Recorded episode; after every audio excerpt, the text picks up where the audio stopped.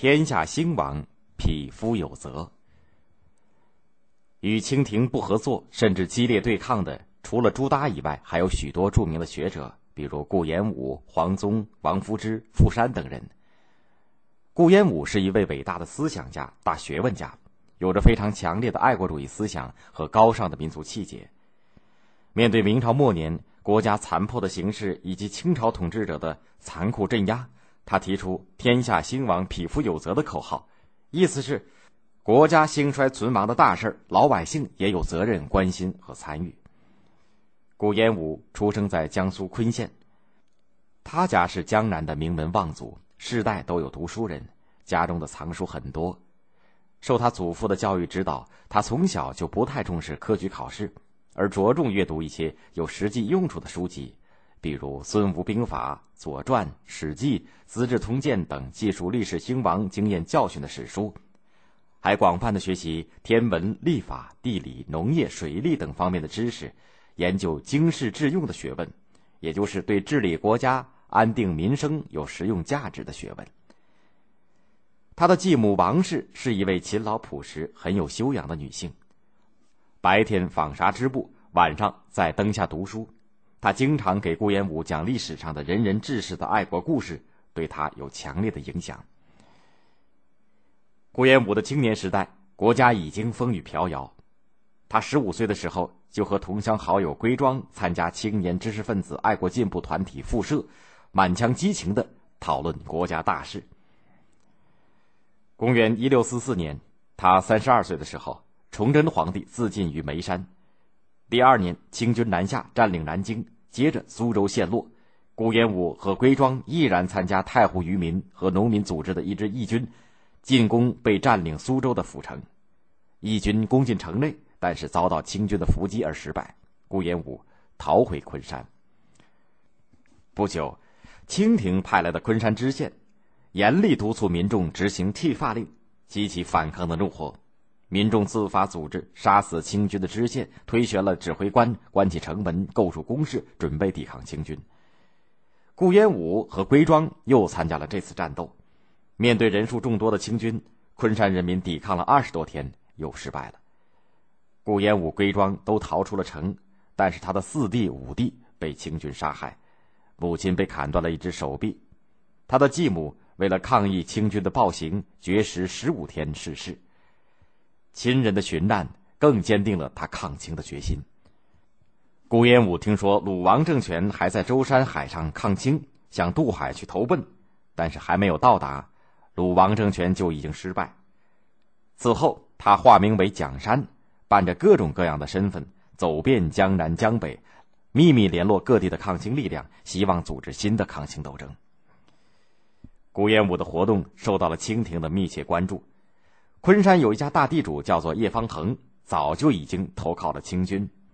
他为了霸占顾家的田产，与顾家结下了仇恨。田方恒打听到顾炎武在秘密活动。就在顾炎武回到昆山的时候，向政府密告，并私自把顾炎武抓到家里进行拷打审问。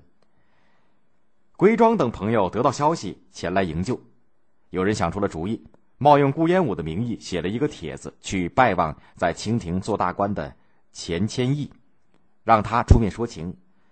钱谦益本来是著名的东林党人，江南爱国人士的首领。可是清军一过长江，他就带着南京的文武百官出城迎接清军。顾炎武非常鄙视这类便捷的官僚。他听说了这个荒唐的举动以后，非常激动。后来在街上贴出声明，说帖子不是他写的。经过一番周折，顾炎武才被释放。但是叶方恒派打手继续跟踪顾炎武，在南京的太平门外，他们找个机会把顾炎武从驴背上拖下来毒打。头骨被打成重伤，差一点被打死。为了考察北方的风俗民情、山川地势，联络抗清的志士，同时也为了避开仇家的纠缠，顾炎武前往山东游历，后来又游历河北、河南，远至陕西。他到过山海关、居庸关、古北口、昌平、昌黎等关隘天险军事要地，从当地百姓和老兵的口中了解当地自古以来发生的战争的情况。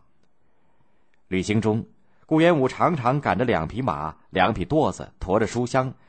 只要有了心得或新的情况，他总会坐下来，打开书本和古人的记载对照，把新的情况记录下来。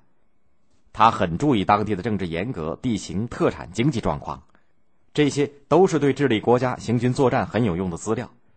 他注重实际的研究方法，和前代学者偏重于从书本上研究，并且研究内容离国计民生、国防建设较远的情况有很大的不同。在西北，顾炎武会见过一位很有节气的大学者李邕。李邕出身贫苦人家，靠从寺庙借书学习，成为著名的大学者。清朝的官府为了装点门面，多次请他出去做官，被他拒绝。后来，他们干脆用武力把他强迫到北京，在路上他几次要自杀，官府没有办法，只好放他回家。他把自己倒锁在土窖里，饮水饭食由家人按时接送。他拒绝再会见任何人，但是他破例热情的会见了顾炎武，畅谈了好几天。顾炎武为此感到特别兴奋。顾炎武在北方的广大地区游历了二十多年，积累了丰富的资料。后来，他在山东章丘县长白山下点了房子住了下来，整理资料，白头写作，写出的著作有《山东考古录》《营平二州地名记》《日之录》等等。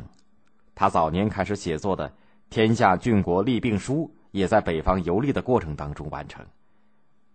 晚年。顾炎武定居在陕西华阴，后来游历到山西曲沃的时候去世，终年七十岁。直到去世，顾炎武都没有忘记反抗清廷的斗争。他有一首诗，《咏精卫鸟》，也就是传说当中的一种小鸟，不停的衔小石子儿，想把大海填平，毅力坚强。诗中是这样唱的：“我愿平东海，深沉心不改。”大海无平期，我心无绝时。